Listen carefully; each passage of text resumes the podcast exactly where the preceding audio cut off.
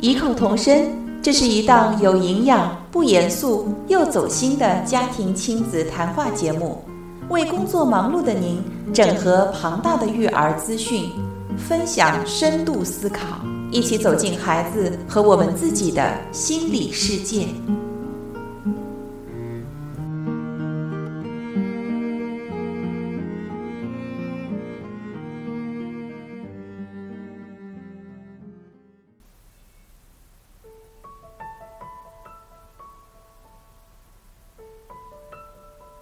大家好，欢迎来到本期异口同声，我是主播 Joy。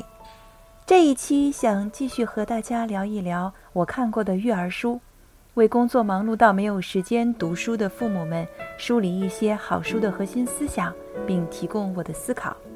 你可以在荔枝 FM 找到我，我的频道号是 FM 幺六零五九八五。同时，你也可以在微博和微信公众平台输入“异口同声”找到我们。欢迎订阅并给我们留言。在前一期的节目当中，收到了很多听众的线下反馈，我非常感谢大家的好建议，也希望我们在节目当中不断的调整，呃和微调，来满足大家的不同的所需，但同时也包括了我们的初心。在这个鱼龙混杂的育儿市场当中呢。其实我们听到了很多不同的声音，来自不同的渠道，不同的专家给我们不同的建议。但是我们如何去甄别，如何去梳理，如何有自己的思考，这一些需要我们自己家长作为一个成年人要有一定的鉴别能力和思考能力。那就在此呢，我希望能够为大家整合各路的信息，呃，同时我们也会邀请一些。嘉宾或者父母来到我们的节目，和大家一起聊一聊在育儿路上的一些故事。那么，我希望能够通过这期节目缓和作为父母的焦虑，也提供客观的建议，使得我们每一个人都不做盲目的父母。今天想为大家推荐的这一本书呢，是呃马丁·塞利格曼的《教出乐观的孩子》，教是教学的教啊，教出乐观的孩子。那相信大家肯定有的人听说过马丁·塞利格曼，有的人没有听说过这个作者。他是谁呢？呃，我相信可能大部分的家长、父母啊，或者我的朋友们应该听到过这个词——积极心理学，是吧？如果对心理学很了解的，那肯定是更清楚了。而马丁·塞利格曼呢，他就是积极心理学的创始人，他同时也被称为积极心理学之父，那是很了不起的。他在关于积极心理学的这个研究，基本上就是，呃，很很有专研性了，而且是非常的深入。他一共有出过五本书，关于积极心理学的各个方面，从为人父母，呃，然后到孩子的成长，到商业领域，你的工作，呃，以及你的这个亲密关系等等这些，他有各种各样的好的建议和他自己的实验的观察和思考。那么，在这一本书《教出你的孩子》教出乐观的孩子这本书里面呢，他有提出了很多很实践性很强、操作性很强的一些建议。这是他五部曲当中的第四本书《教出乐观的孩子》。我相信，随着孩子的逐月成长，大部分的父母其实都开始逐渐的关心孩子心理层面的这个发展。而且，因为你知道，中国有一个说法，就是三岁看到大，是吧？七岁看到老。三岁是一个很重要、很关键的一个时间点，因为在三岁之前，孩子的身心灵各方面他还没有达到一个相互统一和完全融合的状态。那么到三岁的时候呢，他的一个初级思维的一个阶段基本上是慢慢的形成了，他处在这么一个初级思维阶段里面。呃，那么他其实这也是呃皮亚杰所说的前运算阶段，这个孩子的这个心理生理的这个整个的发展到了三岁是一个很重要的一个关键的一个点。那么在这个点上呢，其实就会发现，嗯，哎，我们的这个整个的教育体系就开始，孩子在三岁左右开始要进入幼儿园。因为从三岁开始，开始孩子的整个的一个他的行为的发展开始关注到外界的世界和关注到同伴了。呃，大家有没有发现，在孩子一岁就不用提了，两岁的时候，你很想要让你的孩子去和别的小孩、同龄人去接触和玩，但其实，当你仔细观察以后，你会看到他并没有和他的同龄人有那种实际的语言或者是动作方面的一种主动的交流，他依然是和同龄人之间，如果同样都是两岁左右的小孩，他们是一个平行游戏的这么一个过程。那么到三岁左右，孩子真正开始发展出他的对外的社交的技能，这是一个很重要的点。所以为什么在三岁的时候我们会让孩子去上幼儿园啊？这就是一个根据孩子不断的发展的特点去安排和设计不同的环节。那么马丁呃塞利格曼呢，他就说这个孩子的这个乐观的情绪和乐观的性格。恰恰也是在很小的时候就会形成，不仅是我们这个孩子的一些生活的习惯会在小的时候形成，说三岁看到大，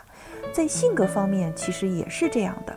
那么这个乐观的性格，就说有的孩子他很乐观，呃，他不怕，嗯，这个有挫折或者说是困难，他还是能够积极的去想办法去面对。可是有的孩子就一次遇到困难之后，他马上就选择了放弃啊，在我们成人看来，这个。横截面上的这个点出现的现象是不同的孩子有不同这样的表现，那么这个依然是我们上一期节目中说的，它只是一个结果，你看到的是那个现象，那背后一定是有原因的。所以呢，马丁塞利格曼他就发现。目前不仅是在成人中间，而且是在孩子、在儿童之间，也出现了一种叫做习得性无助的这种现象。习得性无助就是我们对于很多事情都感到一种无力感和悲观的这种态度，认为事情并不会往好的方向发展，这是一种蔓延的趋势。那么他就想去了解，说为什么会出现这样的情况？那么从他的研究调查就会发现，这种悲观的情绪有四种来源。我们来听听看是哪四种来源，是不是有你所能够突破和去改变的几个环节？第一个原因，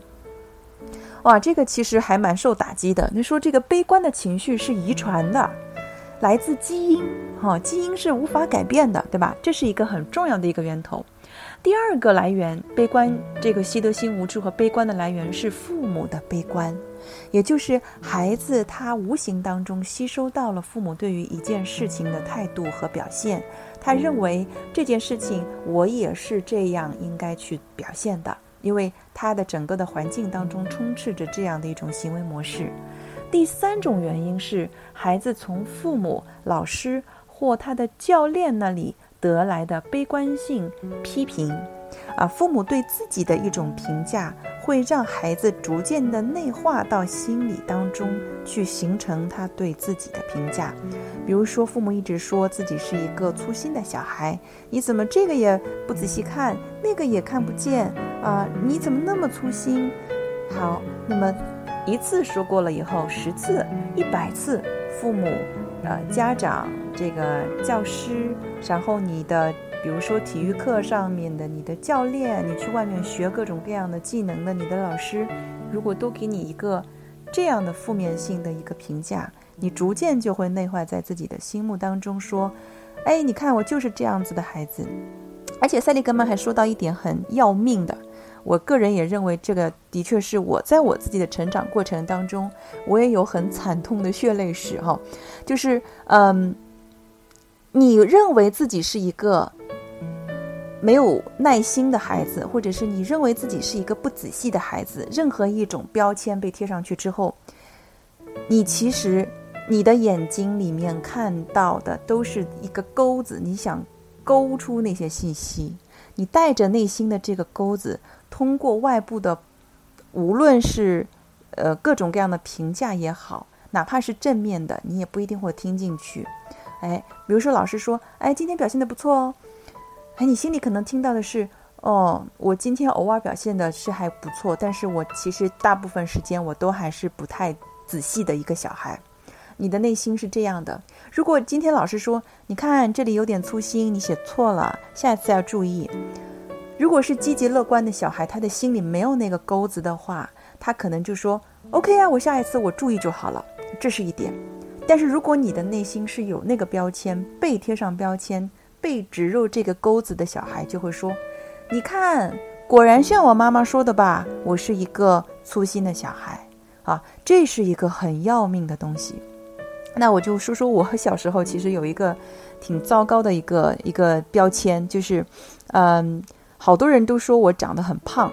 现在瘦下来了，但是小的时候，现在回看那个照片，肉嘟嘟的，现在觉得好可爱。但是在小的时候，你知道，没有对一个小女孩来说，不希望别人说她胖，然后呢，就因为胖，所以觉得自己不漂亮。直到现在，我依然的内心有一个声音，在一个无底洞那里面，就是我有一个声音在说：“你不漂亮。”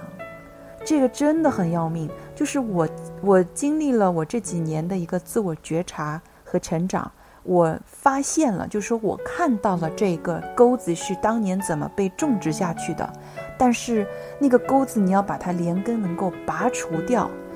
这是需要很长时间的一个修为的，所以我自己直到现在，我知道我了悟了这个模式，我清楚了我是怎么被种植下这个钩子的，我也很清楚这条路上面我内心是怎么变化的，但是在很多时候，我依然会陷入到那种，就是被 immersed，就是完全的被浸润在那种负面的情绪里面，而且就是。一个事件又印证了我的这个想法，然后就印证了这里面之后，突然我就哎不对，我怎么又到了这个轮回里面去了？我我突然醒过来，然后好再走出来。所以你看这个是有多困难？嗯，在我这个几十年的成长的过程当中，当我回过头来去看这个模式的时候，我其实依然有的时候我还会在潜意识当中陷入这样的模式里面，这是一个很要命的事情。所以塞利格曼他发现了这几种因素，那么还有第四种来源是掌控感和无助感的经验。什么叫掌控感和无助感呢？就是比如说小孩子他小的时候，由于手指手掌的这个肌肉发育还不够成熟，他想要去抓住一样东西，去精细化的操作一个东西，嗯，他可能会失败很多次。那么在这个过程当中，有的孩子，这个其实我觉得跟个人的基因也是有很大的关系的，就是他被这种想要掌控但是无法掌控，进而带来的失控的感觉和这种无助的感觉所浸泡着，啊，然后他自己会发展出一种无助感，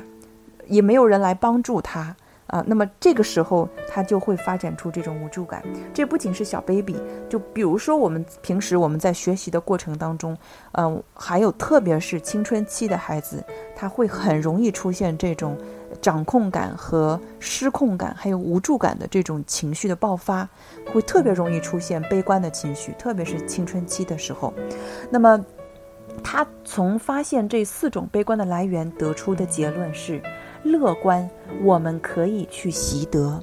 哎，我们刚才说有四种来源，就看上去好像没办法改了，对吧？但是塞利格曼说错了，我们可以去把它修正过来。呃，我们未必可以在基因当中修正，那个是生物学家需要去做的事情。但是我们可以在我们的平时的一些行为当中，我们去不断的反复练习，然后去改变我们的习惯，从而。我们不断的去，呃，养成这个乐观的行为模式，啊，这是他的一个很重要的观点。那其实要说要修正到我们变成乐观的这么一种性格，其实真不是很容易的事情。嗯，所以你看，为什么塞利格曼他提出的积极心理学可以成为一个很重要的一个呃学科啊？那么。而且他出版的这些书的销量非常非常的好。他在这本书当中，他提到，嗯，发现了一个东西，就很要命的影响了我们。为什么我们会造成一个无助感和悲观情绪的一个东西，就是我们对一件事情的解释风格。解释风格是个什么东西呢？就是说，它其实有三个维度的组成。嗯，比如今天有一件事情，嗯，我要去赶火车。然后呢，火车因某些原因我没有，呃，赶上。就这件事情，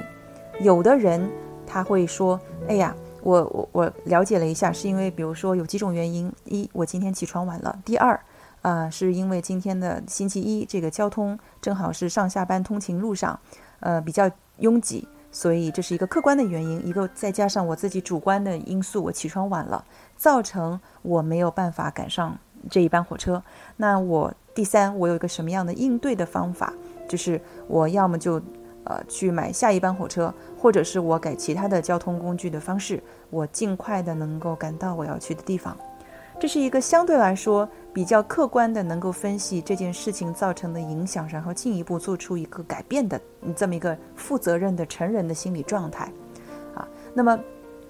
当我们不是这一类的，比如说我们是悲观的，我把很多情绪我我又是放在这件事情里面的。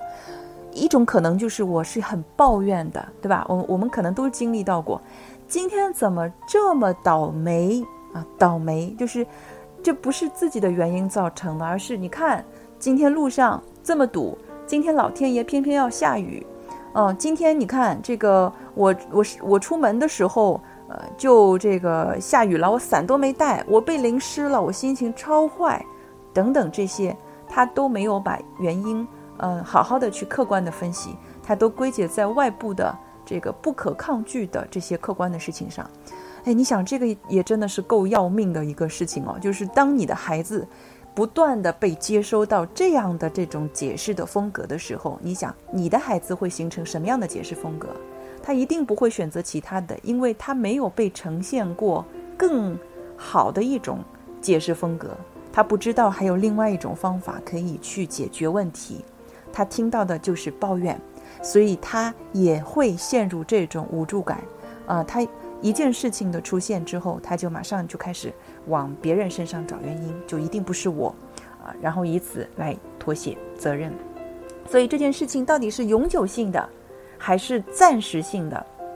他会说：“我今天没有赶上火车，真倒霉。我就是这么一个倒霉的人。你看，我就知道我做事情就是每次都那么倒霉，每次都那么倒霉。这个事情就是一个永久性的事情。孩子接收到了这样的信息，你想，他会认为我就是这么一个粗心的孩子，我改不了了，我完蛋了。好，那么它就是一个永久性的事件。第二，这是一个普遍性的还是一个偶然性的事件？就当这件事情出出发现的发生的时候，火车晚点。那么你早到了，你也会抱怨，看浪费了我那么长时间等在火车站，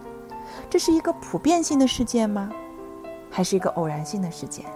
如果是个偶然性的事件，你就说哦，我正巧碰上了这件事，那没有办法，对吧？所以，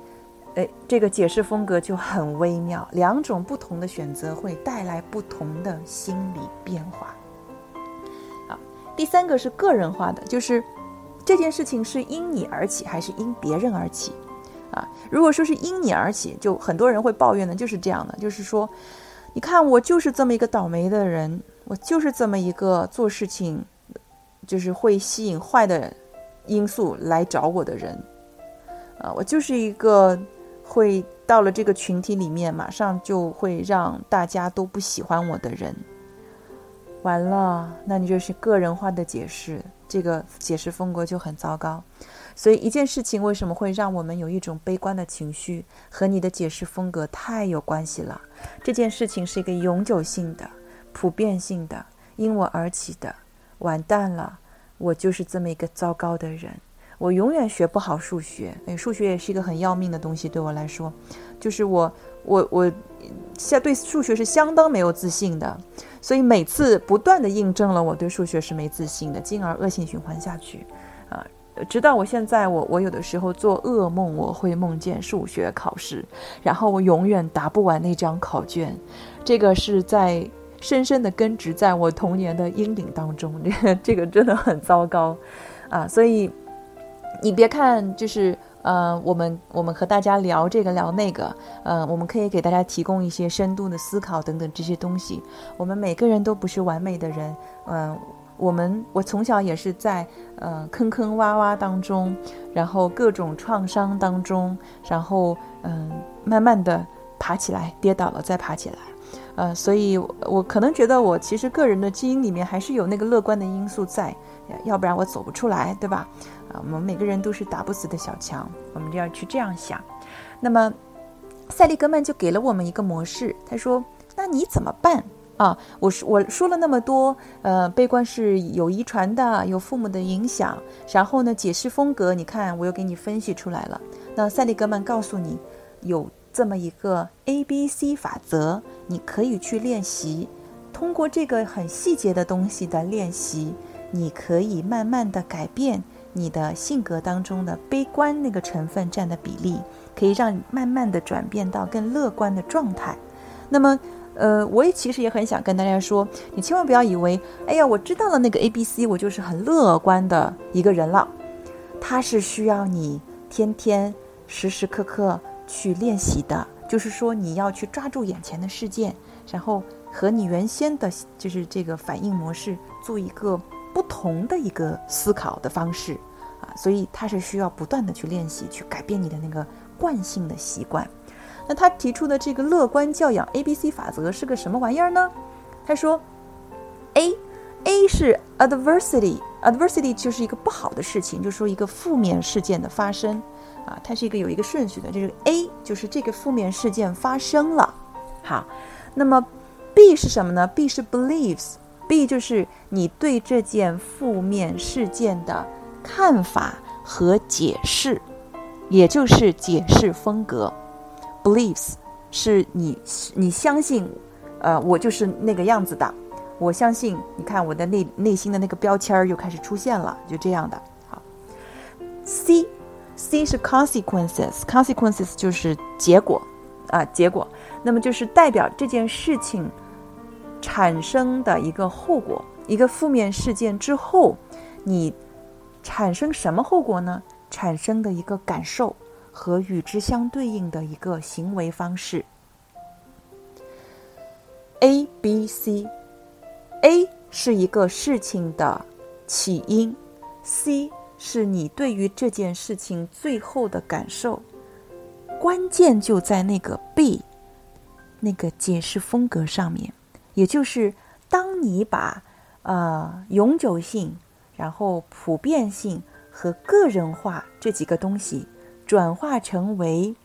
暂时性的。哎呀，这件事情的发生，你看就那么一次嘛，以后就不会出现了啊！哎，这样的，你看我今天稍微粗心了一点儿，我下一次注意，我就可以把它改正过来啊。这并不是我永远是那么粗心啊。好，那不是个人化的，对吧？然后你把那个普遍性也改成偶然性，我今天偶尔一次。这样，我下一次一定会改正过来的。好，A、B、C、B，你把这个解释风格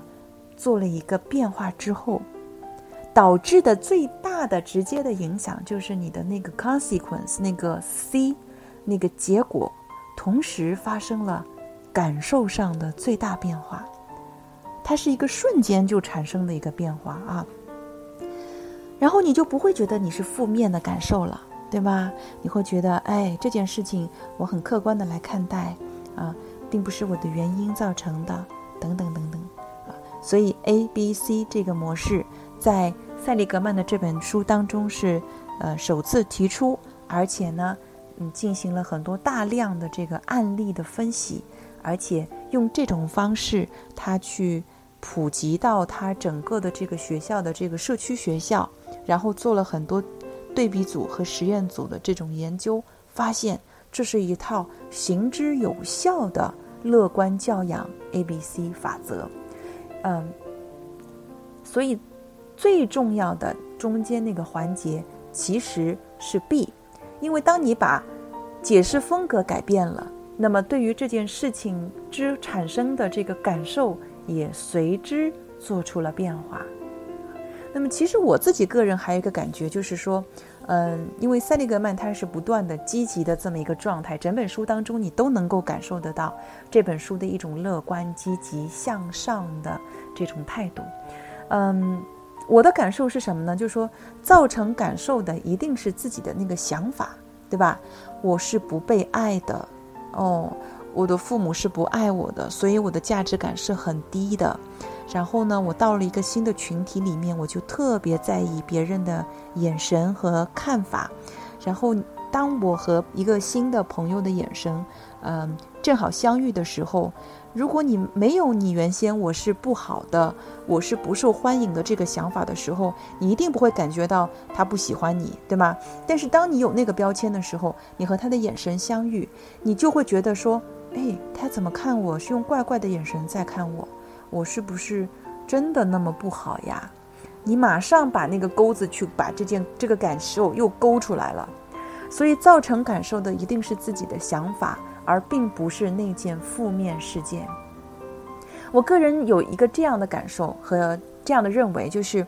事件本身并无好与坏之分，事件它的性质其实是一个中性的，它只是事件而已，它只是事件而已。呃，那你可以说往大里说啊，说九幺幺。九幺幺事件是一个好事儿还是个坏事儿啊？很多人说当然是个坏事儿了。你看是吧？这个本拉登策动了这个袭击，然后把这个美国纽约给袭击了，然后造成了那么多人的伤亡，等等等等等等这些。呃，其实我很客观的去看这件事情的话，我无意冒犯，嗯，带有各种立场的。我只是从这个事件本身来说，我们站在一个我们认为的道德的一个制高点上去看这件事情。但是如果你从嗯，伊拉克人的角度去看，你从嗯伊斯兰世界的角度去看，他们可能认为那是一个事件的结果而已，就是我们搞了这个事情去去去呃轰炸你们，它只是一个结果，它的起因是因为你们原先对我们有很多的一种压制啊，有很多的一种怀疑等等这些，就是说。在他们看来，他们是为了正义而去做的一件事情，所以东西方世界的很多不同的思维模式，还有就是不同的一个价值的一个取向，会造成我们认为的历史是这样的，而别人的历史书上、教科书上是那样书写的，正方会变为反方，甲方会变为乙方，所以我跳出这些带有情绪的东西。因为造成感受的永远是自己的想法。我认为事件只是事件本身而已，事件是中性的，而我们的感受之所以是不好的，是因为我们消极的去解释这件事情，我们带着负面的情绪去理解这件事情，我们不断的在这件负面的事件当中去印证。哎，你看，我果然想的是这样的吧？啊，对于自己无法控制的事情。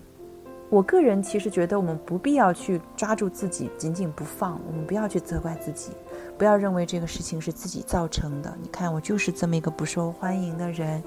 哎呀，我很卑微。呃，整整个这个我们这个篮球队，我们这次没有赢这个比赛，就是因为我其中有一个球没有传好。啊，每次教练都说我是这个问题，你看我果然就是这个问题，等等这些。我们相信一件事情是短暂的，而且是可以改变的，这样我们就觉得很有信心，并且愿意和尽力去寻找改变的方法啊！所以这是塞利格曼在这本著书中最想要传达给我们的。无论对于大孩子来说，还是对于小孩子来说，这本书其实都是很有用处的。那么对小孩子来说呢，就是解释风格这个东西，家长可能能起到的影响。不是特别的大，但是你同样可以用这样的方式去教你的孩子。那么对孩子来，对特别小的 baby 来说，你能做的是增加他对一件事情的掌控感，啊，形成他的这种对一个玩具，对于一个哪怕就是他玩沙子，你就让他玩儿啊，你让他随便怎么玩儿，让他去感受那个沙子被自己捏在手心当中，随着不同的。手指去戳、去捏啊，然后呢，甚至他可能把沙子放到嘴巴里面去，去吃、去感受，那都是他会发现，诶，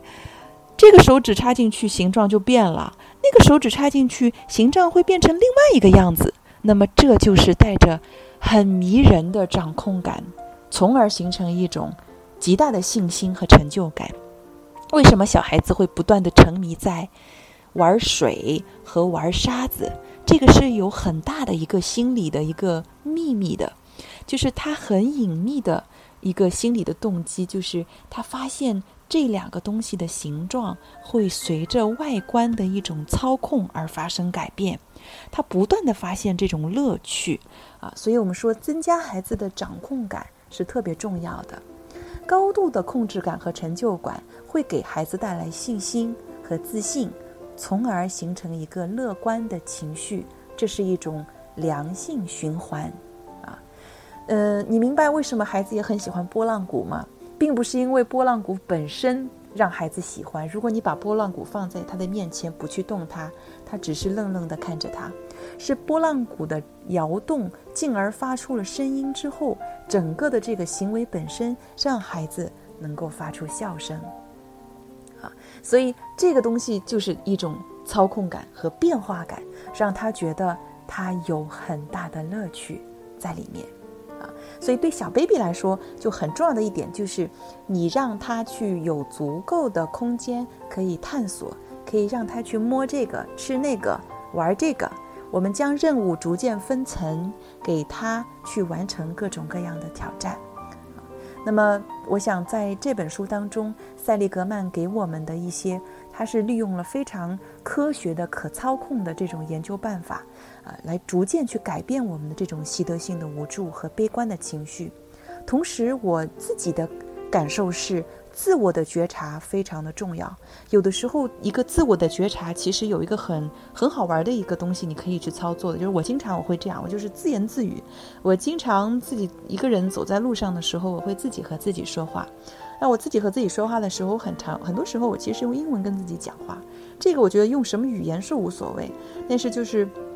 我会一直说，你说哎。今天我想想啊，我今天待会儿我可能要做几件事情，等等，或者我在等地铁的时候，我再会想，下一班地铁，嗯，会是来的是哪一辆？因为我坐的地铁三号线、四号线会，呃，这个交错的来一辆三号线，然后来一辆四号线，这样。当我正好这个快赶上四号线的时候，他开走的时候，那个时候你的情绪一定是很沮丧的，是吧？你看我跑的那么累了，我最后还是没有赶上。这时候我就在心里面你是像自我对话的那样，我会去跟自己就是聊天儿，啊，然后就是舒缓自己的那种。有的时候真的是因为一件事情很急，你赶着去做一件事情，然后你没赶上这个车，你会你会有那种恼火的感觉，或者会有那种抱怨的情绪会出来。这个时候你的觉察就很重要。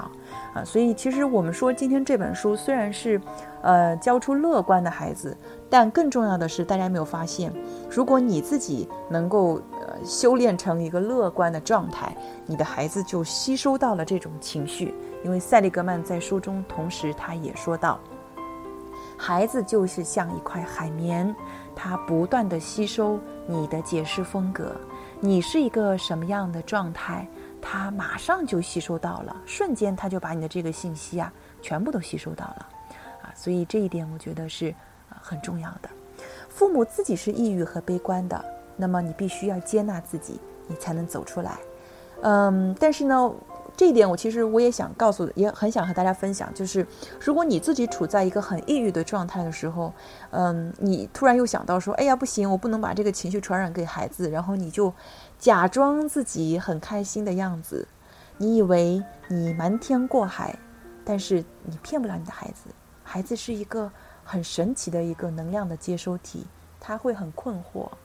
你明明你的那个身上传过来的能量是一个悲伤和抑郁的，但是为什么你的表情是一个快乐的？他反而觉得很疑惑。所以这个时候，呃，不妨你去做一个真实的自己。你向孩子展示真实的自己，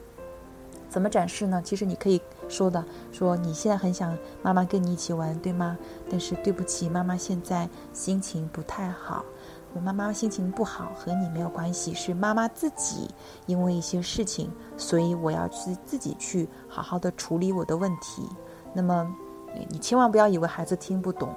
当你很真诚的和孩子以这样的信息交流的时候，我建议你试一次，试试看，你的孩子是不是会很乖的，然后就能够接受这个现状啊？这个其实恰恰如，嗯，很著名的一个儿童心理学家温尼科特，温尼科特说的，他说，父母其实无需完美，你只要做足够好的母亲就可以了。他提出的这个足够好的母亲就是 good enough mothering，这一点很重要。嗯，我我想其实这个东西的提出，对于很多缓和我们父母的这个焦虑的心理，也是很大的有极大的好处的。我们千万不要去做完美的父母，这个太累了。因为人无完人，你都不是一个完美的人，你怎么可能是一个完美的父母呢？而且你的你的孩子其实也并不是一个完美的孩子，他有任何的不足的或者缺点的地方，你只需看见他、包容他和接纳他就很好了。呃，所以其实在这本书里面，也呃不仅是这本书，我们跳出这本书来看来说，整个的我们整个人生的一种，嗯，对生活也好，对你的工作也好，对你的生命也好，对孩子也好，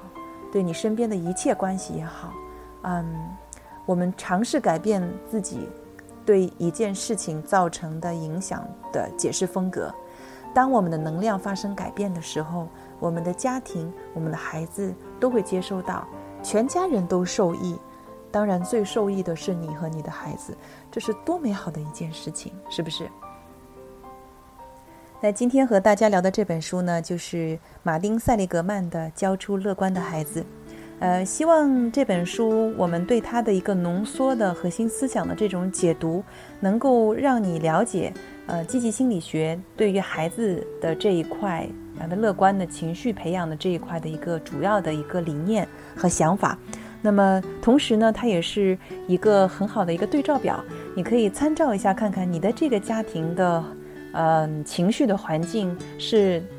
偏向于乐观的还是偏向于悲观的，是不是需要做出一些改变和调整？它更好的是能够帮助我们父母去了解，嗯，我们该如何对孩子散发出我们的正能量。感谢收听本期异口同声，我们下一期再见。